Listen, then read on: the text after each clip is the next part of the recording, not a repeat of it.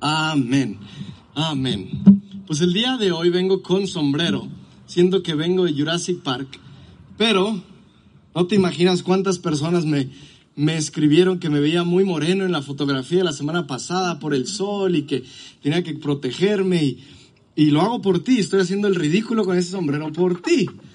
Pero sé que el sombrero no, no, no, importa para el mensaje de hoy. Sé que la palabra de Dios, de Dios va a ser de bendición para tu vida. Y si tú estás hoy conectado, te invito a que vayas por tu Biblia. Vamos a leer nuestra Biblia. Es más, quiero hacer algo diferente. Tal vez hoy, que dicen los de alabanza, Dios los bendiga. Están aquí arriba porque ahorita van a tocar al final.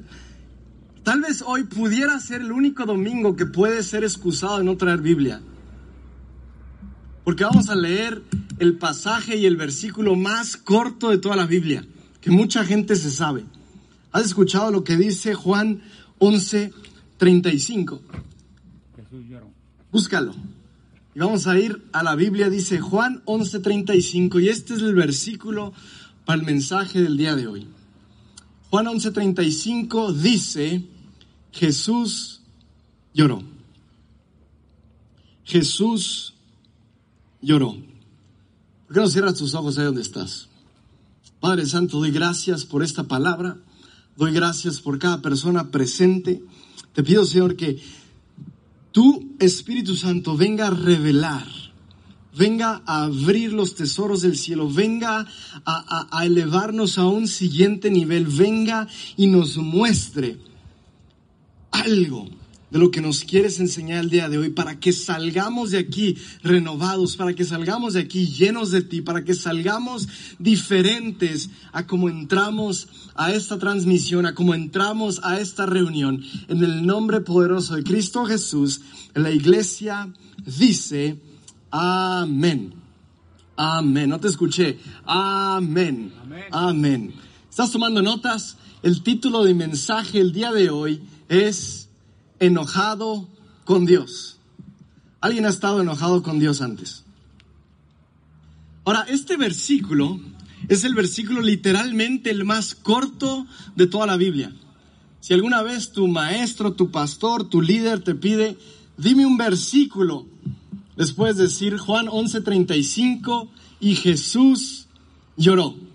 Y ahora es impresionante porque es para mí me pone a pensar y digo, ¿qué podría hacer a Jesús llorar? ¿Qué en el mundo, qué en toda la historia, qué pudiera lograr que Jesús mismo, el Hijo de Dios, llore? A una cosa soy yo. Jonathan Blaze llora mucho constantemente está llorando y pasan cosas y, y, a veces me ve mi esposa, a veces no me ve, pero soy alguien que llora. Pero por lo general, lloro por algo que no puedo cambiar, por algo que ya está fuera de mis manos, por algo que por más que yo haga algo, ya no puedo hacer nada. ¿Cierto? Pero Cristo Jesús, el Hijo de Dios, el, que resucita entre los muertos, el todopoderoso, el que puede cambiar las cosas. Me cuesta trabajo leer este versículo y preguntarme por qué es que Jesús llora. El león de Judá, el Hijo de Dios, ¿por qué Jesús, por qué la Biblia dice que Jesús llora? Ahora te doy un contexto, te doy contexto de esta historia. Jesús está en casa de tal vez sus mejores amigos en Betania.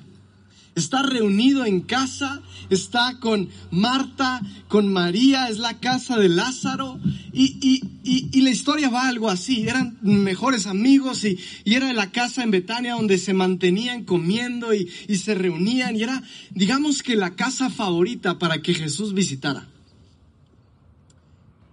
Y algo pasa y Lázaro se enferma y tiene una situación complicada de salud. Y sus hermanas, Jesús no está cerca y sus hermanas le dicen, vayan y traigan a Jesús. Vayan y háblenle a Jesús porque Jesús, digo, porque Lázaro está enfermo, traigan a su amigo. Traigan al amigo de Lázaro para que lo sane. Traigan a Jesús mismo para que haga un milagro. Ese Jesús que hace milagros, vayan por él. Y, la Biblia cuenta que Jesús espera. Y Jesús toma tiempo y literal espera a que Lázaro muera para ir a casa de María y Marta.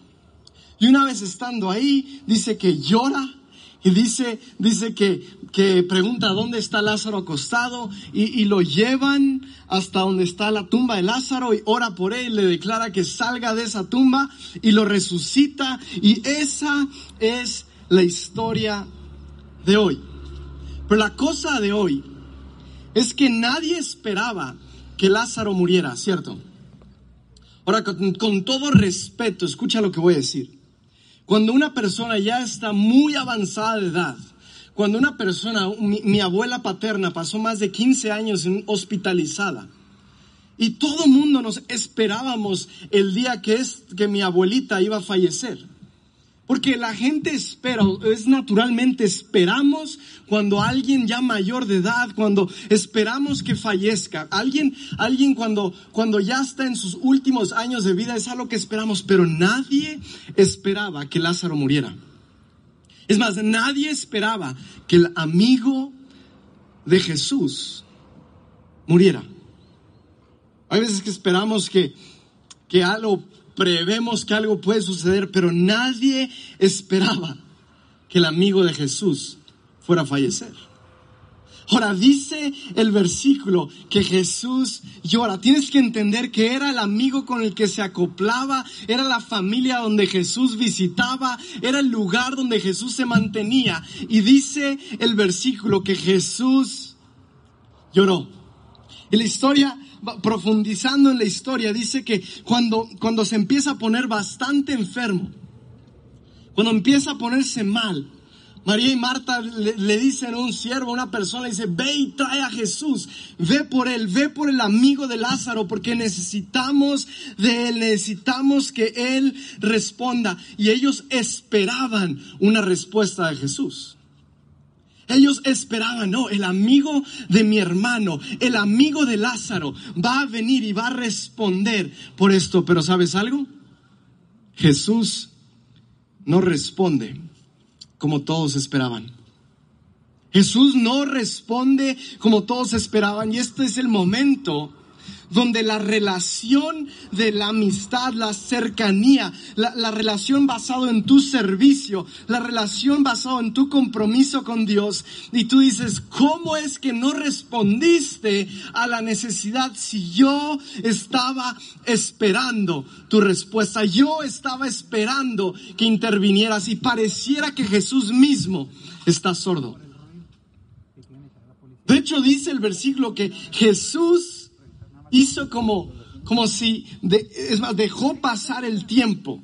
Y pareciera que esta historia es contradictoria de tantos versículos en la Biblia. Mira, acompáñame a Isaías 59.1. Dice, escuchen, el brazo del Señor no es demasiado débil para salvarlos, ni su oído demasiado sordo para no oír su clamor.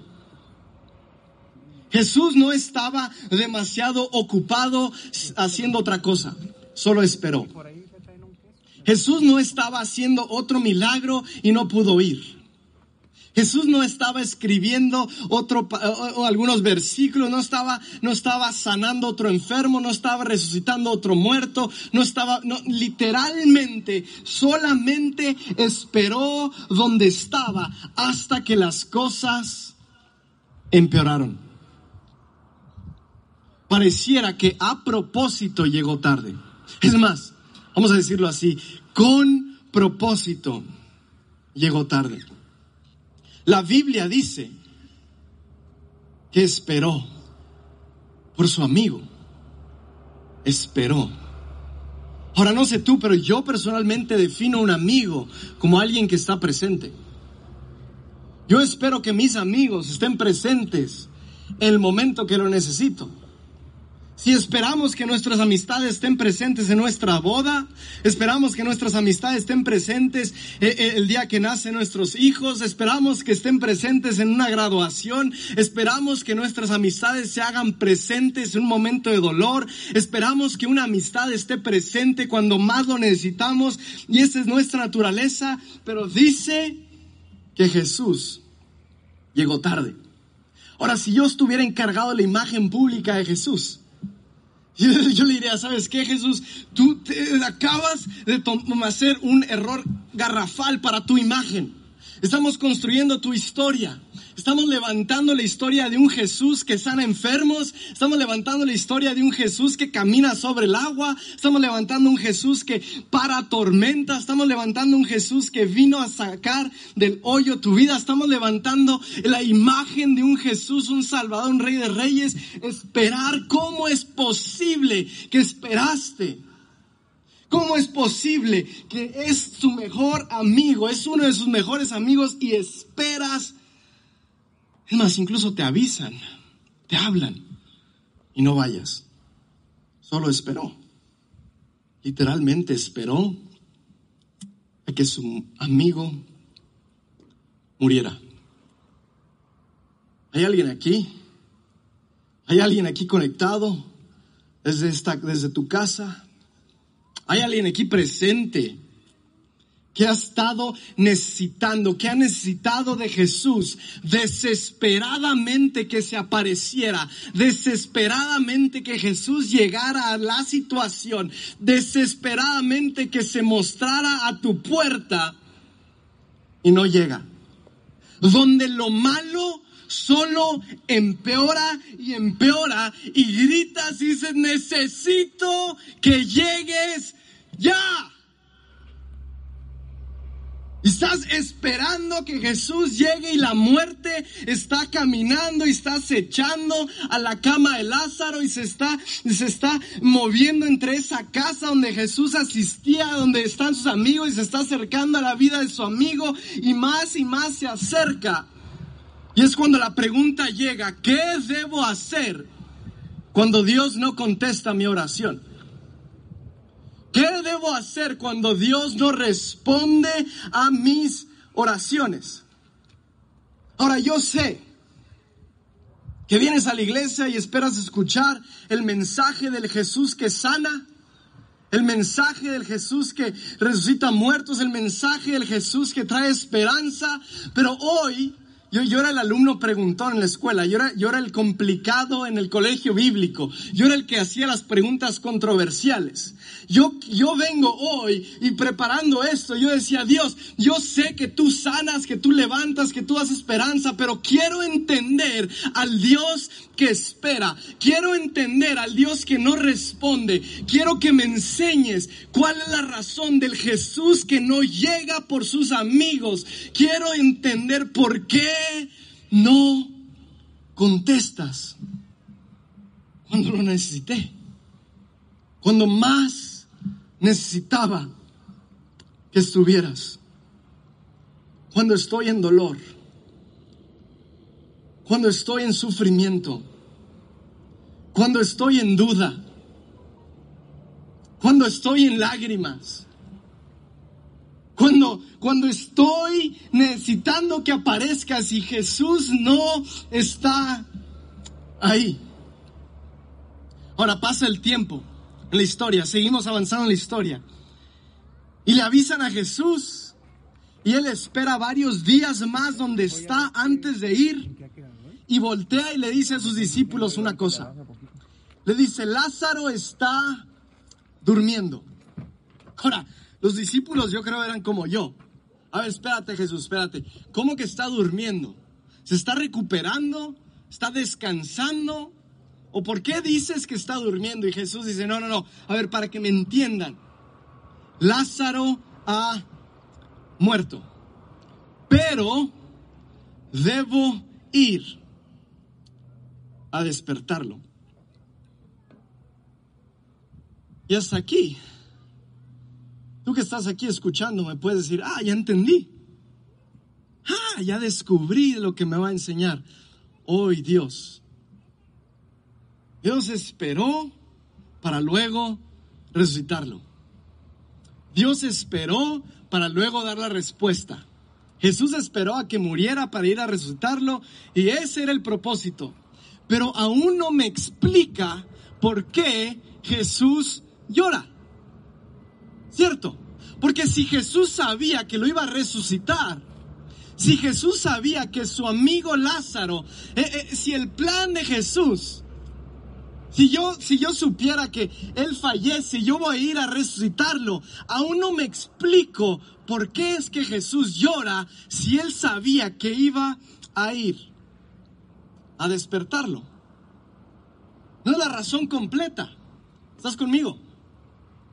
¿Me sigues? Ahora, continúa la historia. Y Jesús ya llegó tarde a la enfermedad. Jesús ya llegó tarde al sepelio, Jesús ya llegó tarde al funeral, Jesús ya llegó tarde al entierro, Jesús ya incluso llegó días tarde, cuatro días tarde con la familia. Está totalmente fuera de tiempo, incluso tal vez la familia ya está recordando a Lázaro. Ya está con los álbum de fotos viendo, viendo la vida de Lázaro y recordando cuando era joven y lo que decía y lo que le gustaba. Y la familia tal vez ya está en ese punto. Y Jesús llega tocando la puerta de la familia. Tocando la puerta. Y ese es, ese es el momento. No sé. Pero es el momento donde ya no entres. Oh, no, no, no, no, no, ya no te necesito. No, no, no, no, no. Yo te necesitaba hace cuatro años. Yo te necesitaba hace cuatro días. No, mi hermano ya murió. Ya no te necesito. Pero ahí está Jesús tocando la puerta. No, no, no, yo, yo ya no necesito esa respuesta. Ese trabajo que yo necesitaba, no, ya no, eh, eh, ya, ya no tenés, ya para qué venir, ya llegaste tarde. Ya no me respondas. Debiste haber contestado cuando más lo necesitaba. Ya es muy tarde. Es muy tarde. ¿Ya para qué? Me imagino a María y a Marta decir, Jesús, ¿qué haces? ¿Qué hiciste? Tú dormiste en esta casa, tal vez si incluso Jesús dormía cuando visitaba, dormía en la casa, en la cama de Lázaro. Eh, Jesús, tú cenaste en esta mesa. Yo alimenté a tus discípulos, Marta, ¿no? Yo, yo cociné para ellos, yo te serví a ti un plato, yo, yo honré y bendije tu vida. Ahora llegas tarde. ¿Cómo?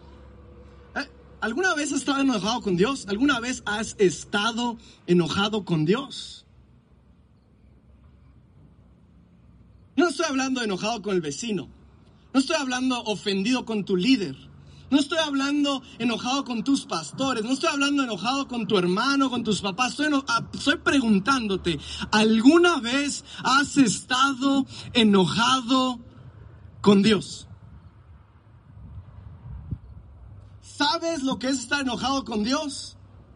Es cuando dices, yo pensé que lo repararías. Yo pensé que lo sanarías. Yo pensé que me defenderías, yo pensé que me protegerías, yo pensé que estarías, yo pensé que lo levantarías, yo pensé que me bendecirías, yo pensé que lo harías. Pero la historia continúa. dice que Jesús llega a la puerta y llega tarde. Pero lo increíble de la historia es que lo dejan entrar. ¿Cuántos no lo hubieran dejado entrar? Es más, ¿cuántos hoy estaban pensando en no dejar entrar a Jesús? Ahora, dejar entrar a Jesús cuando estás enojado con Dios es el momento donde estás sirviéndole, pero estás enojado con Él. Pásale pues. Ah, voy a la iglesia. Cuando estás tocando en alabanza, estás cantando, pero estás enojado con Él. Cuando estás enseñando una clase, estás predicando, estás ministrando, ah, entra, pero estoy enojado. Cuando tratas de ser su amigo, pero estás ofendido con él y estás enojado, tal vez tú piensas, María y Marta deberían de haber querido ahorcar a Jesús. Deberían de haber sentido tanto enojo por eso. Pero este es el momento donde la historia dice, Jesús lloró. Porque María y Marta, es más tú y yo, pensábamos que a Jesús no le importaba. Pensábamos que a Jesús no le importaba, porque si le importaba hubiera llegado, llegado. Pero dice, siguiente versículo en Juan 11:36 dice, dijeron entonces los judíos, mirad cómo le amaba. Ahora esto está bien interesante, porque dice, ¿cómo es que dice que lo amas y llegas tarde? Yo espero que si me amas llegues puntual, llegues a tiempo. Pero dice que llegó tarde, pero aún lo amaba. María y Marta diciendo, yo no te estaba pidiendo un carro, yo no te estaba pidiendo una casa, yo no te estaba pidiendo un trabajo, yo te estaba rogando por la vida de mi hermano. Tanto que te tenía en mis lo tenía en mis brazos y empeoraba y minuto a minuto se ponía más mal y yo estaba volteando a la puerta a escuchar que tocaras, que abrieras. Yo estuve hasta el último minuto y esperé y lo vi morir en mis brazos. Pero aquí es donde me di cuenta de algo. Di conmigo, me di cuenta. Me di cuenta. Vamos, di conmigo, me di cuenta. Es la primera vez que Jesús llora. Es la primera vez que nuestro rey, el que fue traicionado, el que fue golpeado, el que fue eh, blasfemado, el que lo corrieron del lugar, el que se burlaron, es la primera vez que Jesús llora. Y entiendo que Cristo vino y se hizo hombre, tan hombre como yo y llego en este punto a poder entender que puedo conectarme hasta ese nivel con mi Dios, porque tengo a un Jesús que también llora. Nunca me había sentido tan conectado, porque yo lloro toda mi vida. Desde el día que nací, el día que, salí del vientre de mi madre, nací llorando. Y no ha pasado un solo año en mi vida que no derramo una lágrima. Soy alguien que llora y hoy entiendo. Y hoy puedo estar agradecido que tengo un Dios que llora, que este versículo tan corto es un versículo tan profundo, que el versículo que dice Jesús lloró porque no es solo poder, no es solo gloria, mi Dios tiene un corazón que también siente. Y yo pensaba que yo lloraba solo cada vez que lloraba, yo pensaba que estaba solo, pero hoy entiendo que cada vez que derramo una lágrima, Jesús ha estado conmigo y tal vez tú has pensado que has llorado solo, que te has acostado llorando tú solo, que has manejado casa llorando solo, pero vengo a decirte que Dios mismo ha estado hincado contigo, ha estado llorando solos, porque la Biblia dice, lloró Jesús, lloró Romanos 15 capítulo 12, versículo 15 dice, alégrense con los que están alegres y lloren con los que lloran. Pero hasta aquí, todavía no entiendo por qué lloró. ¿Por qué lloró? Si sabía que lo iba a resucitar. Yo lloro porque ya no puedo hacer nada. Yo lloro porque se salió de mi control y por mis fuerzas ya no puedo hacer nada. Pero Jesús dijo que lo iba a, lo iba a despertar, lo iba a resucitar. ¿Por qué llora? Ya tenía un plan. Ahora quiero decirle a toda mujer que ha llorado antes de dormir por sus hijos, a todo hombre que ha manejado de regreso a casa secando lágrimas. A todo empresario, a todo negociante, a toda trabajadora, a todo empleado que ha llorado. A todo joven que en desesperación ha derramado lágrimas. Quiero decirte esta mañana que no has estado solo. Cristo Jesús ha llorado contigo porque este versículo saca del telón a un Jesús que no solo sanó enfermos, que no solo levantó muertos, que no solo, que, que no solo caminó sobre el agua. Este versículo revela a un Jesús que también llora. Ahora estás tomando notas, apunta esto. Es bueno saber que mis lágrimas no comprometen mi fe. Es bueno saber que mis lágrimas no comprometen mi fe. Porque no hay nada de malo con un creyente que llora. No hay nada de malo. Esto me da permiso de desnudarme, de ser transparente, de, de, exponer todo lo que estoy sintiendo y sufriendo a un Dios que sé que también llora. Porque escúchame, esta es la revelación. Este es el motivo por que Jesús lloró. Esta es la razón. Él, sabía que lo iba a resucitar, pero llora. Porque la muerte de Lázaro, sin, escúchame, sin la muerte de Lázaro, no hubiera habido una cruz para Jesús. Esta muerte de su amigo, tienes que leer poquitos versículos después, te das cuenta que la muerte de Lázaro fue el trampolín para iniciar el complot para arrestar a Jesús. Sin la muerte de Lázaro, el fariseo, los fariseos, los sacerdotes, el, líder del templo, Caifás, no hubieran enojado tanto. Esta muerte de Lázaro fue la última gota que derramó el vaso para que se levantara todo el odio hacia Cristo Jesús, para ir a arrestarlo, ir a la cruz. Juan 11:47 dice, escucha lo que dice. Dice entonces, los principales sacerdotes y los fariseos reunieron el concilio y dijeron, ¿qué haremos? Porque este hombre hace muchas señales y a partir de aquí se levanta el arresto a Jesús.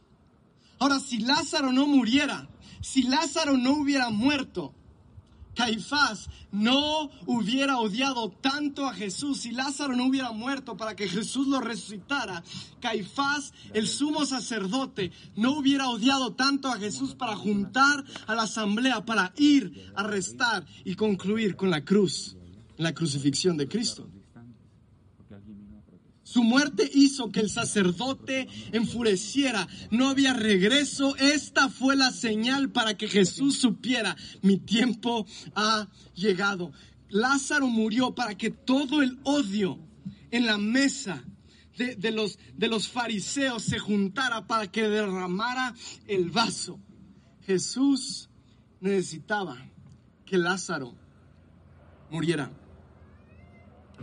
Jesús necesitaba, necesitaba que Lázaro muriera para morir él. Porque cuando Lázaro murió, el propósito se activó. La muerte de Lázaro disparó el arresto de Jesús, el odio hacia Jesús.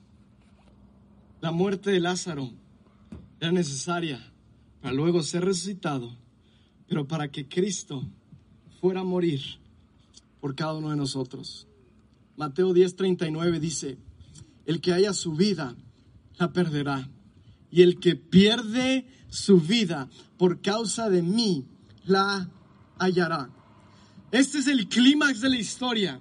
Porque Jesús no lloró porque su amigo había muerto, no lloró para simpatizar con la familia. Jesús lloró porque Lázaro lo amó tanto que murió por Jesús.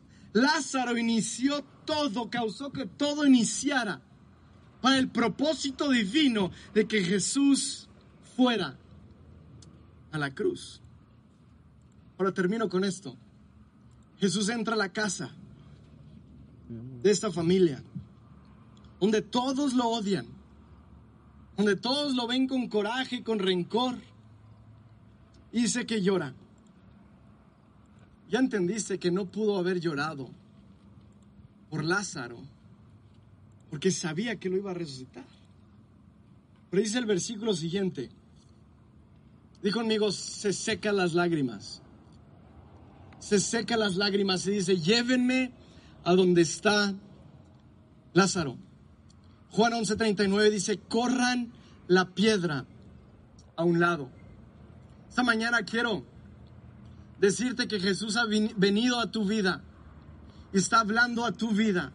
Y Jesús está aquí hoy diciendo es tiempo que me lleves a ese lugar donde ya huele mal. Que me lleves a ese lugar donde ya todo mundo se había rendido. Que me lleves a ese lugar donde hay más de cuatro días de muerte. Que me lleves a ese lugar donde te rendiste y mueve la piedra. Mueve la piedra. Porque Jesús va y se para frente a ese lugar, mueve la piedra y dice, Lázaro, sal. Lázaro, sal. Lázaro, es tiempo de que salgas, es tiempo de que salgas de esa tumba, es tiempo de que te levantes. Lázaro, sal. Y hoy Jesús está hablando de tu vida. Si tú te rendiste, si tú ya estabas tan avergonzado de algo, si tú estabas ya rendido de algo, si ya dabas algo por muerto, hoy Jesús está a la puerta diciendo, Lázaro, sal, ten la valentía de salir, porque Jesús está a la puerta. Ahora espera, el poder de hablar con su padre. Ya voy a terminar. Dice Juan 11, 42 y 43. Dice, tú siempre me oyes. Está hablando Jesús con Dios. Yo imagino voltear al cielo y decir, tú siempre me oyes. Pero lo dije en voz alta. Escucha por el bien de toda la gente que está aquí, para que crean que tú me enviaste. Entonces Jesús gritó, Lázaro, sal de ahí.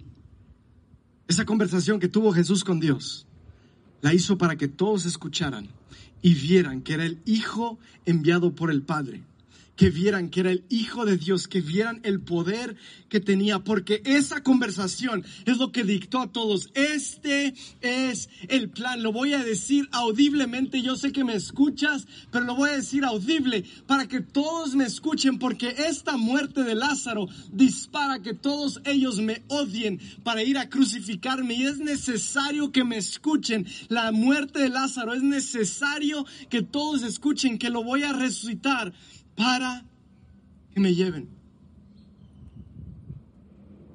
Es necesario para que me crucifiquen.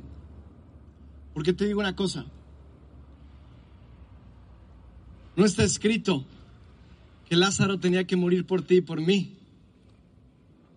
No está escrito que Lázaro era el cordero inmolado. No está escrito que Lázaro era el sacrificio sin mancha. No, está escrito que Lázaro era el, hombre perfecto que iba a morir por nosotros. Está escrito que Jesús debía morir por nosotros. Pero el momento que Jesús derrama esa lágrima, Él no está llorando por su amigo. Él no está llorando porque llegó tarde. Él no está llorando para simpatizar con la familia. Jesús está derramando una lágrima porque sabe que su tiempo en la tierra ha terminado.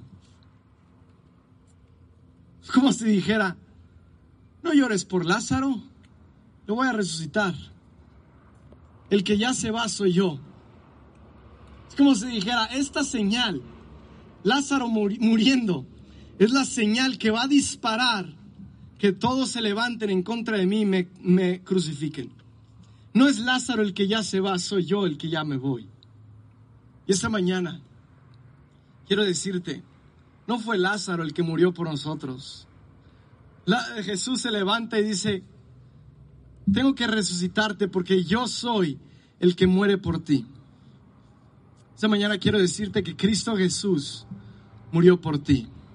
Y Cristo Jesús está a la puerta de esa tumba está frente a eso que ya huele mal, está frente a eso que ya te rendiste, está frente a eso que, que, ya tiraste la toalla, está frente y está diciendo, corre la piedra, porque tu vida no es vivir entre muertos. Corre la piedra, porque vengo a sacarte de entre los muertos. Corre la piedra, porque aún donde tú te rendiste, yo vengo a dar otra oportunidad. Corre la piedra, porque aún que hayan pasado cuatro días, para mí no hay nada imposible. Corre la piedra, porque el día de hoy vas a salir tal vez atado, tal vez arrastrándote, pero vas a salir de esa tumba. Corre la piedra porque no sé dónde estás y no sé qué tan lejos sientas que estás y no sé qué tanto te hayas rendido si hace cuánto tiempo tiraste la toalla, pero corre la piedra. Porque Jesús hoy vino a decirte, sal de ahí, Lázaro. Sal de ahí. Dios me envió a decirte, reino de vida, gracias por dejarme usar tu batalla para mostrar mi gloria. Gracias por dejarme usar tu batalla para mostrar mi gloria. Solo lloré porque confiaste lo suficiente en mí para usar tu vida como un testimonio. Solo lloré porque confiaste en mí lo suficiente para usar tu vida como un testimonio. Eso que viviste fue solo una prueba para ver si dabas la vida por mí. Te desperté no porque está escrito que tú debes morir por mí, está escrito que yo debo morir por ti. Familia, deja de culpar a otros y perdona a Dios. Deja de culpar situaciones, deja de culpar personas, deja de culpar a Dios y perdónalo porque Él lloró por ti.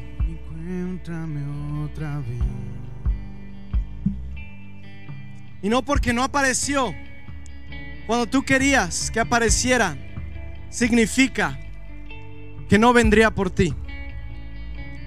El día de hoy Jesús ha venido por ti y ha venido a decirte que nunca te ha abandonado. Nunca te ha abandonado. vamos a cantar esta canción juntos. Como el sol forma la sombra. Gloria brilla en mi debilidad. Escucha lo que dice. No puedo más. Ya no puedo, Dios. Tú no estás. Ya no puedo si no estás aquí. Oh Padre, ven a mi tumba. Ven y encuéntrame una vez más.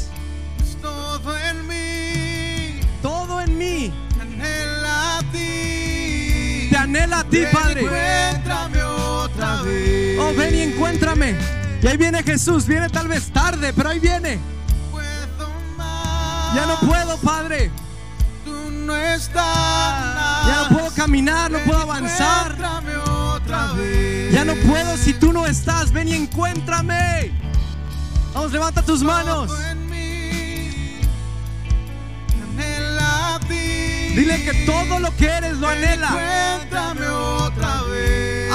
Corre la piedra, corre la piedra de tu vida. Vamos, mueve esa piedra. Vamos, iglesia, vamos a cantar. Oh, Oh, Dios, ven. no, Encuéntranos, Padre.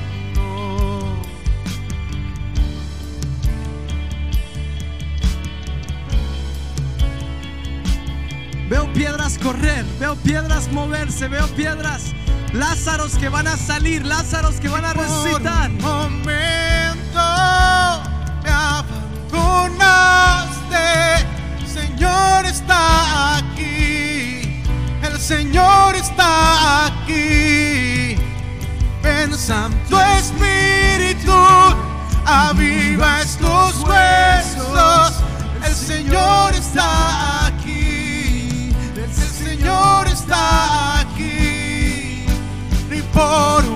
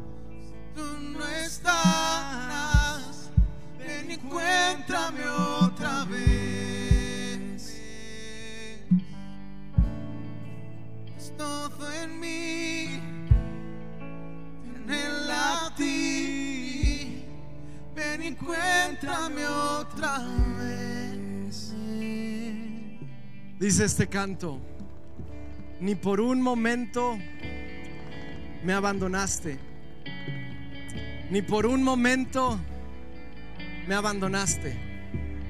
Momento que Jesús derrama esa lágrima. No estaba llorando por Lázaro, estaba llorando por ti y por mí. Estaba llorando porque el tiempo para Él ir a la cruz, estaba llorando por todos los pecados, por todo el castigo que tú y yo merecíamos. Estaba llor- llorando por todo el dolor que tú y yo debíamos de cargar. Ese momento Él sabía que a partir de que Él resucitaría a Lázaro, se movería y se levantaría el movimiento para arrestarlo y crucificarlo. Y el tiempo de Jesús había llegado. Y concluyo esta mañana diciéndote, Jesús lloró por ti. Jesús lloró por ti. Deja que eso ministre tu vida. Deja que eso ministre esta semana tu vida. Y vivamos agradecidos con un Jesús que dio la vida por nosotros.